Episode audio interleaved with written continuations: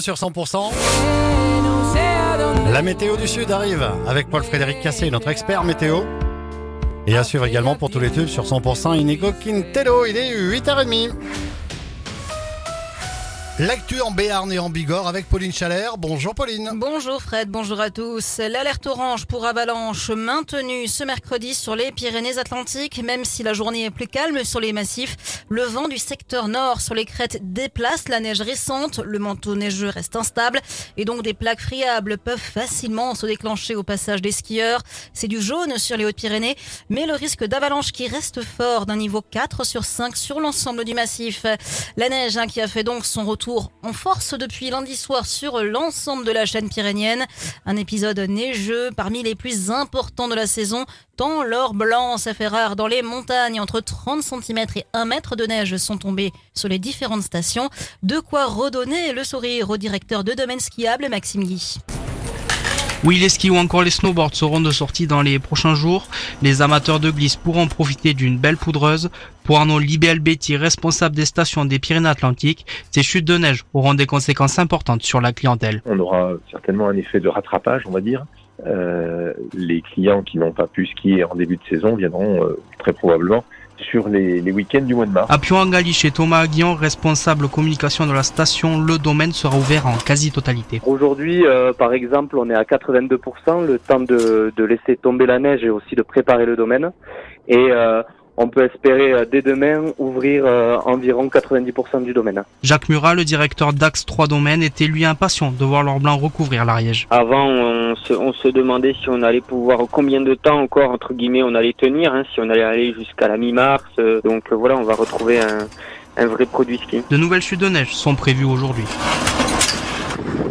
Et reportage signé Maxime Guy. Attention aussi aux conséquences de la pluie. Après les fortes précipitations de ce début de semaine, le niveau des cours d'eau a considérablement augmenté, notamment celui de l'Adour. Alors la crue semble avoir atteint son pic cette nuit, vers minuit, où Vigicru a relevé quasiment 2 mètres à hauteur de Tarbes. La décrue semble s'être amorcée courant de nuit, mais la vigilance reste de mise. La suite du journal Pauline Chalère. Avec cette macabre découverte dans les Hautes-Pyrénées, un homme de 48 ans a été repêché dans le lac de l'Arrêt d'Arrêt. Sa disparition avait été signalée la veille par son épouse, inquiète de ne pas le voir rentrer. Selon les premiers éléments de l'enquête, il semblerait que l'homme ait mis fin à ses jours. Accident de route mortel en Béarn, un automobiliste de 28 ans est décédé après avoir été percuté par un camion frigorifique à Barotte-Camus. Le drame s'est produit hier vers 16h30. Toujours en Béarn, la directrice de l'école de Jurançon, innocentée. Elle était visée par une enquête pour viol sur mineur depuis trois ans. Un juge a ordonné un non-lieu dans cette affaire de soupçon de viol et d'agression sexuelle sur des enfants. En novembre 2021, la directrice de l'école Saint-Joseph de Jurançon avait été mise en examen, mais les plaignants ont annoncé faire appel de ce non-lieu. Et puis une distinction pour l'hôpital de Tarbes-Lourdes. L'établissement de santé vient d'obtenir sa certification qualité de soins confirmée avec une note de 92,85% désignée par la Haute Autorité de Santé.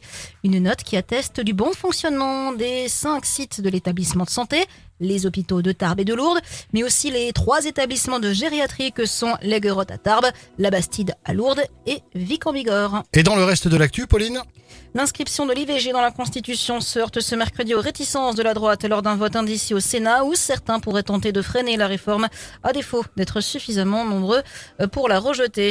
Aux États-Unis, Joe Biden a remporté la primaire démocrate du Michigan mais a été sévèrement sanctionné pour son soutien à Israël dans cet État à forte population musulmane. Un résultat qui pourrait être de mauvais augure pour ses chances de réélection. Puis foot féminin ce soir, les Françaises affrontent l'Espagne en finale.